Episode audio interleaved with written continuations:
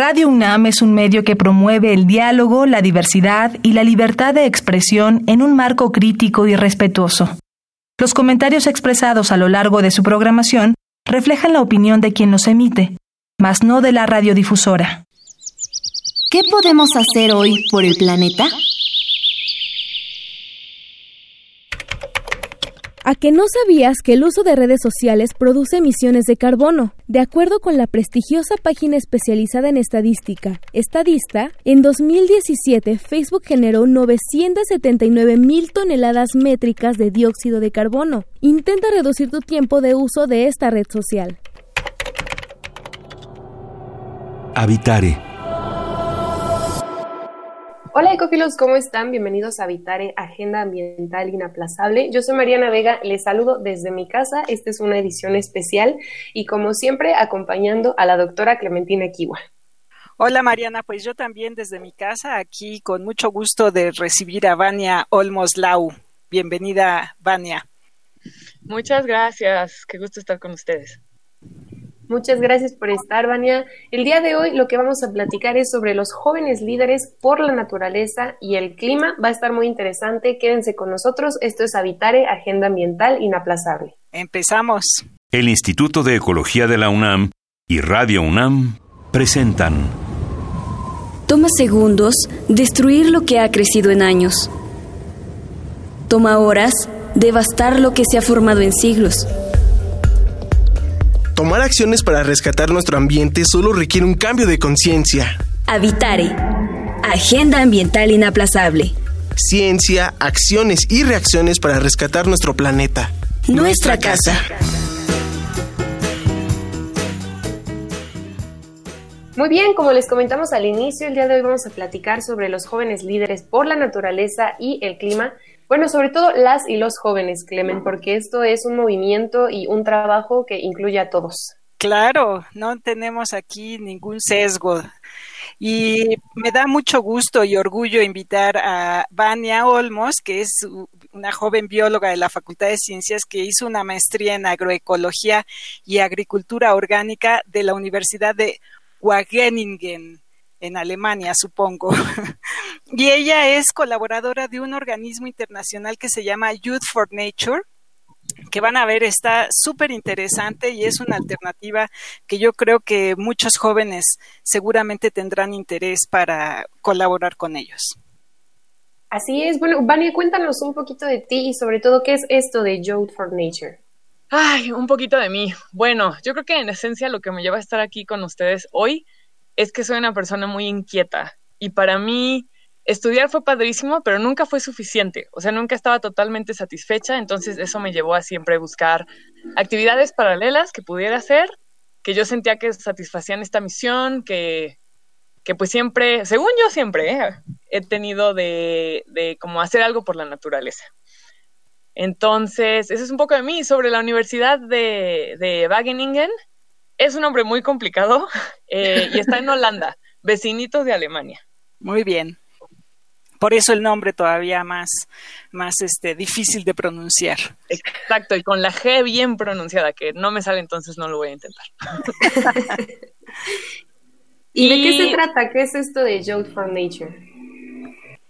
Youth for Nature. Youth for Nature es una organización de jóvenes para jóvenes. Entonces, yo estoy actualmente como coordinador regional para Latinoamérica y el Caribe. Eh, somos de momento cinco coordinadores que cubrimos todas las regiones estipuladas por la ONU.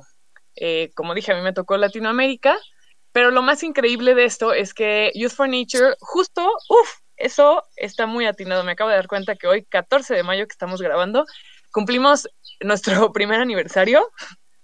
Eh, sí, esa es una gran casualidad.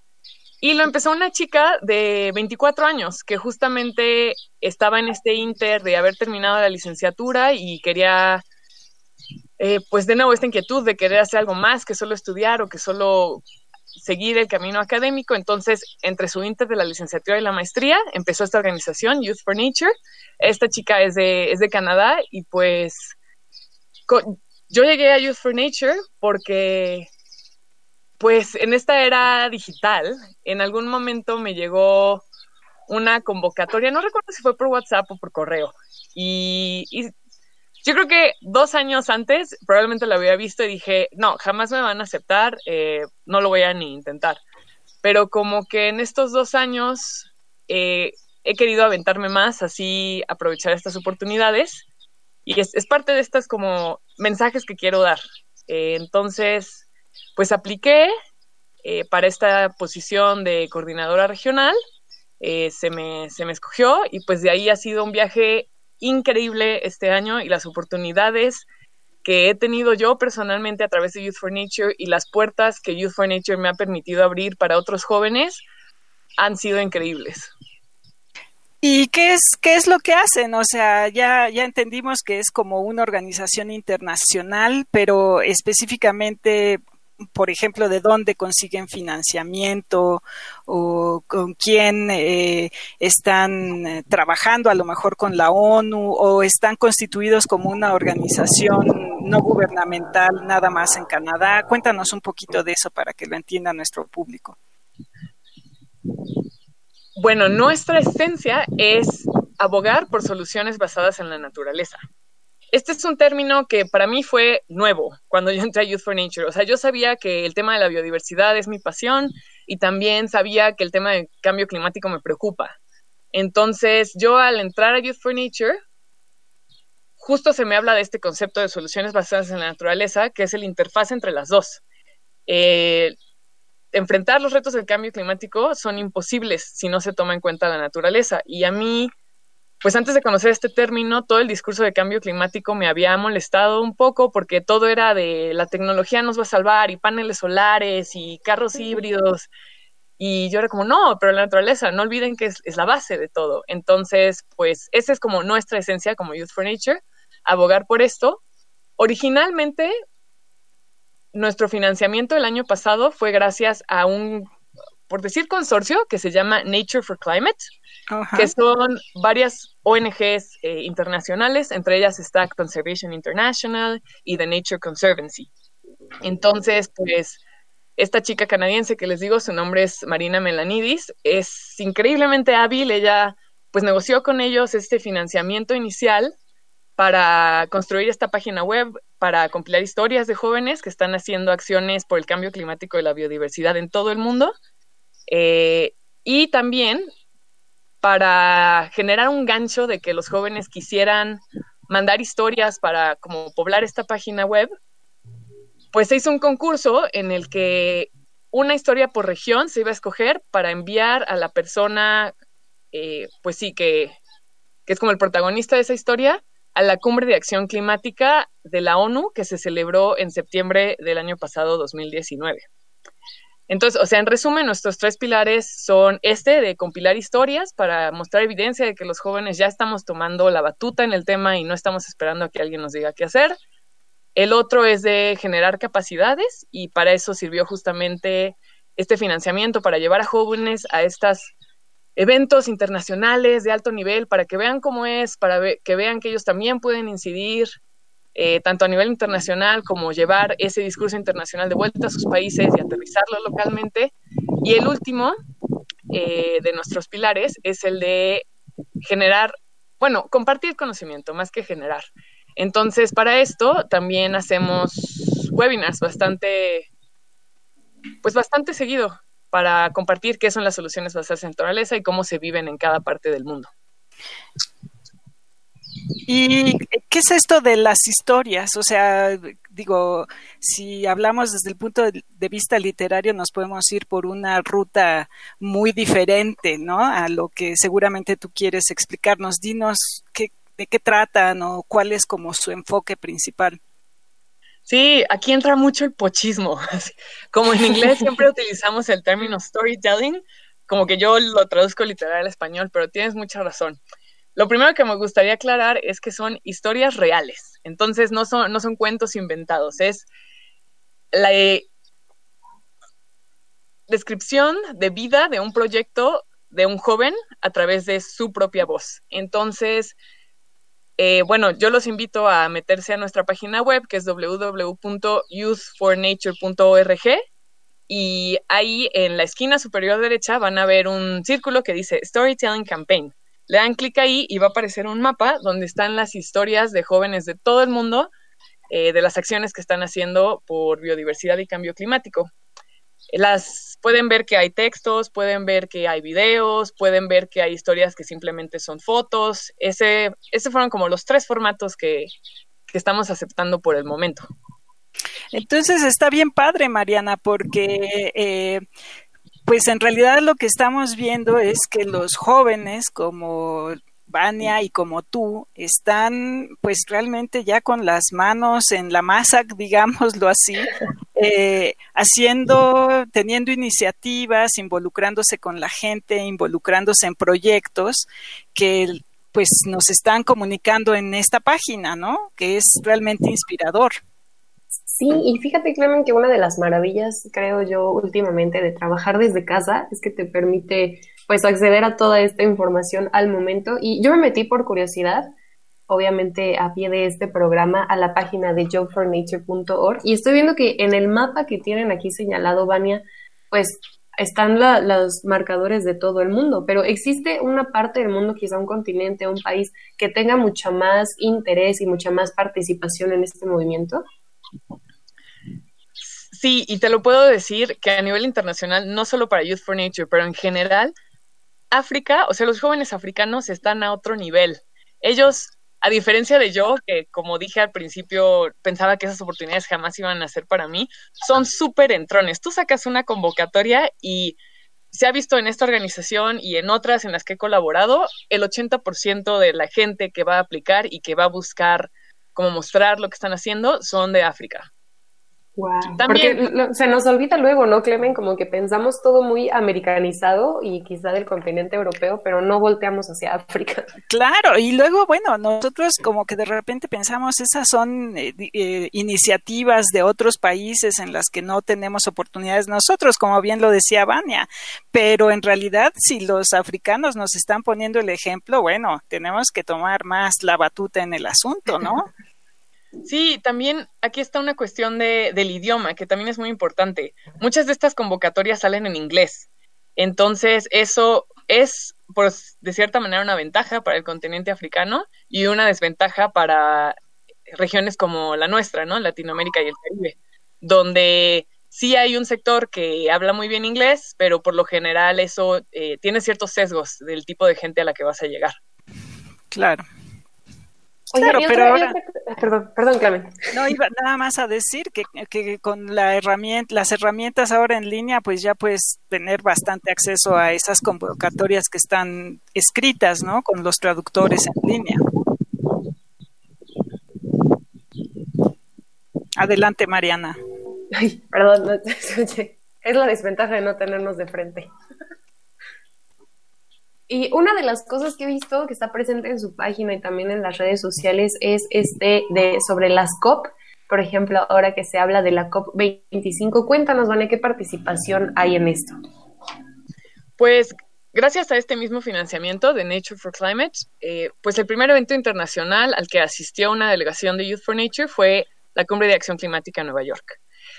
Y como tuvimos tanto éxito ahí, porque pues organizamos o sea, tuvimos, hicimos muchas cosas ahí. Hablamos con gente de alto nivel, tuvimos oportunidad, bueno, se nos invitó a varios miembros eh, a hacer ponencias.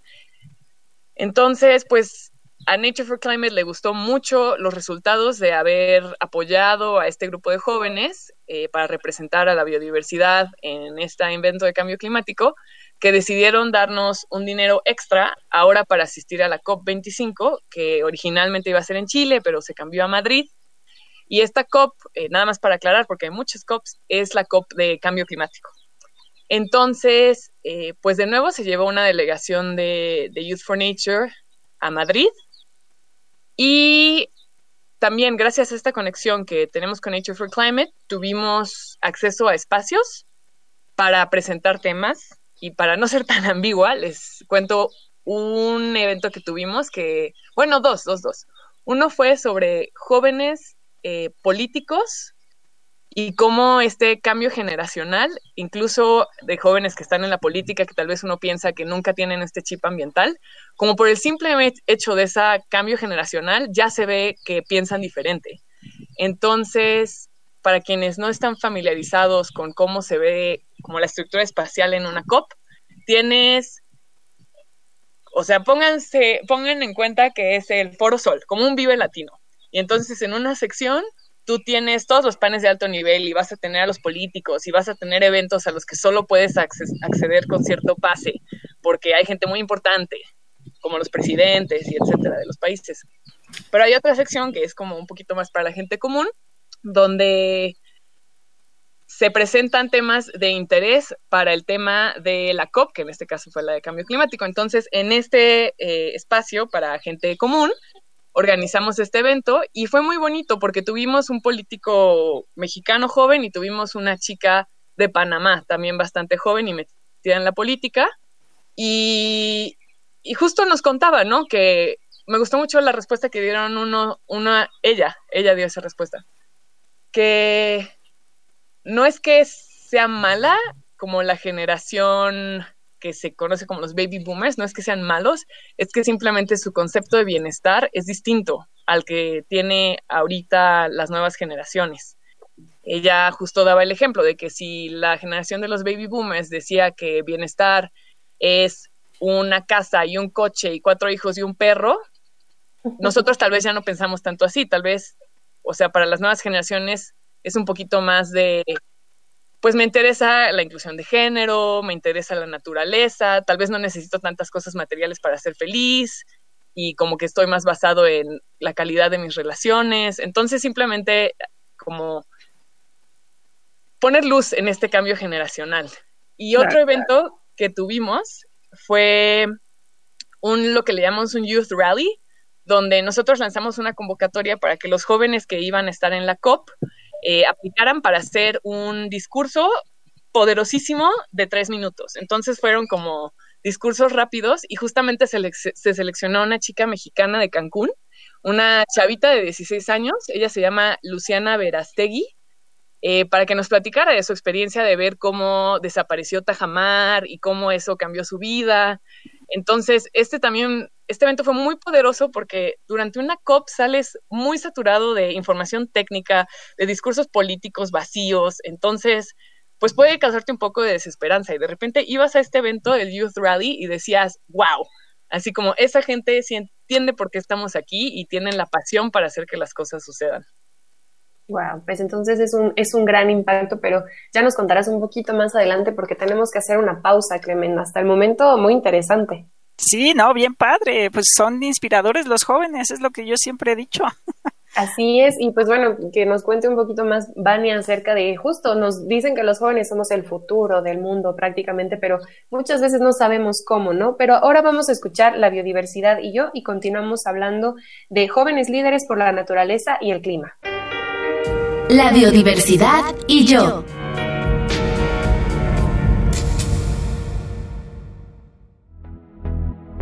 El mundo en el que los niños y jóvenes están creciendo es muy diferente al mundo en el cual sus padres y abuelos vivieron su infancia y juventud.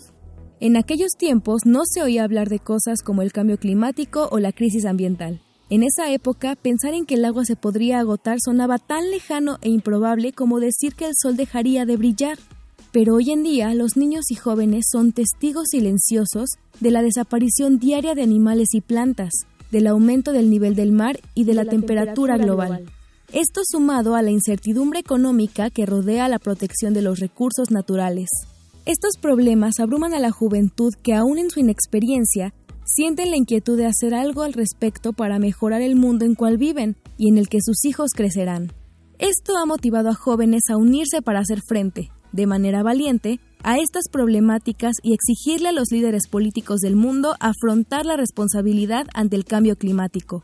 Muchos se unen a organizaciones no gubernamentales ambientalistas, tales como WWF, CERES, Amigos de la Tierra, Jóvenes Verdes y Youth for Nature. Estas organizaciones representan una esperanza para jóvenes con ganas de participar en proyectos que ayuden a mejorar el planeta al cual llamamos hogar.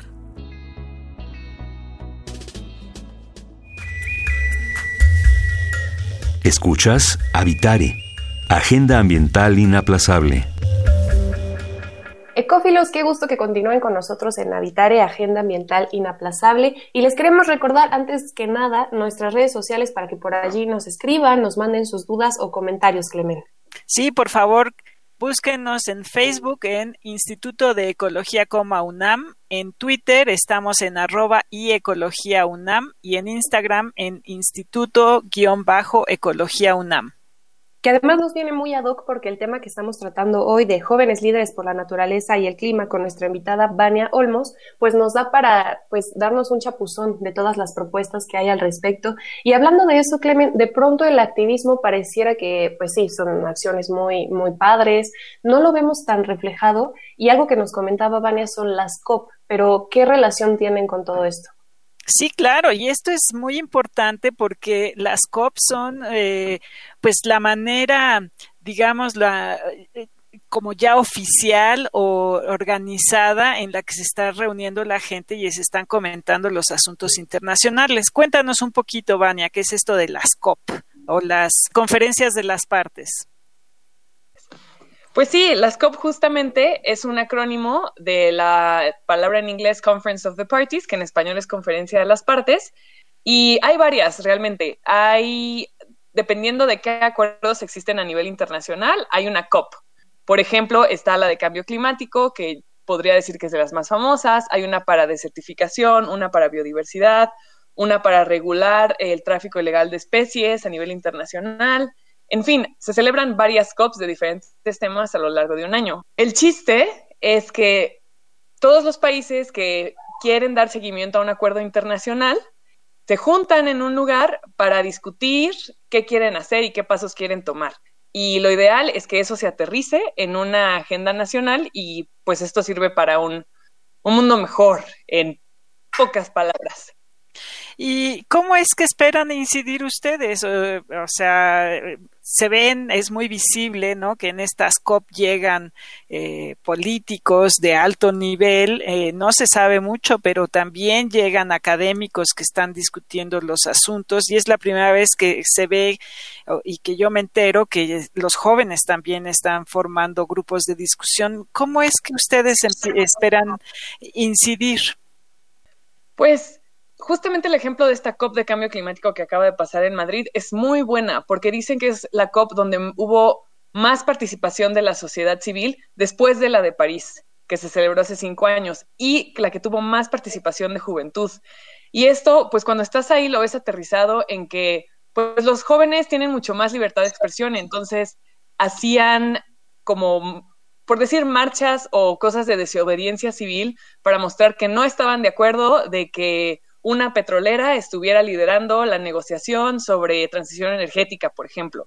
Entonces, pues tener esta presión de una sociedad civil que realmente tiene voz y que no tiene miedo de decir las cosas, sí puede cambiar hacia dónde se van las negociaciones. Otra cosa que también pasa es que, pues tú lo dijiste, ¿no? Van académicos, van políticos y va gente que de la sociedad civil que está alineada en su manera de pensar. Entonces, joven llegas y tienes un mundo de contactos que puedes hacer, tanto de otros jóvenes como de gente más senior y con más experiencia. Te puedes juntar y justamente regresar a México en este caso y ya tienes esta red de personas que tienen la misma visión que tú, que quieren lograr lo mismo que tú y ahora ya están conectados para aterrizar las cosas que se discutieron en esa COP, pero en México, en tu propio país. Oye, Vania, y si, bueno, todos los radioescuchas que nos están escuchando ahora, valga la redundancia, si se quieren unir a Youth for Nature, ¿cuál es la manera de hacerlo y cómo pueden ayudar? Muy bien, pues aquí quiero extender la invitación porque Youth for Nature es una de las organizaciones juveniles a las que yo pertenezco, pero no es la única. Eh, entonces, les invito a que sigan a Youth for Nature en redes sociales. Eh, nuestro bueno, no nuestro hashtag, pero nuestro, nuestro handle es arroba Y4Nature. Entonces, arroba Y for Nature. Y ahí nos pueden seguir en Instagram, nos pueden seguir en Twitter, en Facebook y también suscríbanse a nuestro boletín en nuestra página. Y extiendo la invitación a que también busquen otras redes juveniles, porque hay muchas. Están saliendo, por decirlo, como hongos, y eso es algo muy bueno, porque así Tal vez la misión de Youth for Nature no es la tuya, pero les aseguro que hay una red juvenil que puede apegarse a sus intereses. Otro ejemplo de una red juvenil particular de la Ciudad de México que a mí me encanta lo que hacen, son muy activos, es Contaminantes Anonymous. Ellos igual los pueden encontrar en Instagram o en Facebook. Es Anonymous porque es incluyente. Y, ellos se juntan cada jueves para discutir cómo avanzar en temas ambientales. Entonces también por ahí se puede empezar. Eh, entonces sí, busquen, busquen. Hay muchas redes juveniles y Internet es una ventana enorme para poder encontrarlas. Oye, Vania, y antes de irnos, me gustaría preguntarte cuál sería una aspiración para ti en el futuro, porque digo, algo que siempre se nos olvida es que en este momento somos jóvenes, pero a futuro lo vamos a dejar de ser, pero ¿cómo crees que esto se pueda ir transformando a través del tiempo? Pues a mí algo que me encantaría justamente cuando deje de caer en esta categoría de joven es, o sea, a mí mucha gente me abrió las puertas y gracias a eso es que ahora yo también puedo abrirle la puerta a otras personas. Entonces, pues ya que no esté en esta categoría de joven, sí quiero como recordar cuánto me ayudó eso a mí y continuar encontrando la manera de ofrecerle estas oportunidades a los jóvenes de que se organicen, se conecten y tomen acción. Lamentablemente se nos acabó el tiempo, pero muchas gracias, Vania Olmos, por platicar hoy con nosotros acerca de este tema, jóvenes líderes por la naturaleza y por el clima, y sobre todo gracias por tu trabajo. Gracias a ustedes por la invitación, un placer estar aquí. Mil gracias, Vania. Y bueno, por último, recordarles de nuevo que nos pueden escribir a través de nuestras redes sociales, Clemen.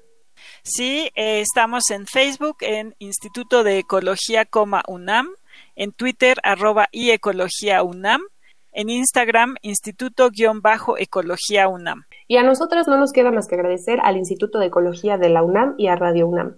En la asistencia estuvo Carmen Sumaya y la información de Aranza Torres e Italia Tamés. La voz de las cápsulas es de Lisbeth Mancilla, con la operación técnica y producción de Paco Ángeles y en las voces los acompañamos Mariana Vega y la doctora Clementina Equiwa. Los esperamos en el próximo Habitare Agenda Ambiental Inaplazable y síganse cuidando desde sus hogares. Cuídense y nos vemos en la próxima.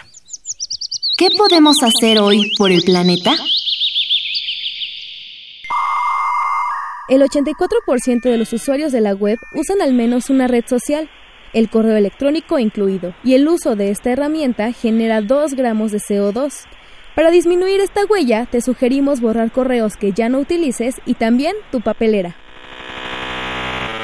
Visita ecología.unam.mx para obtener más información sobre el tema de hoy.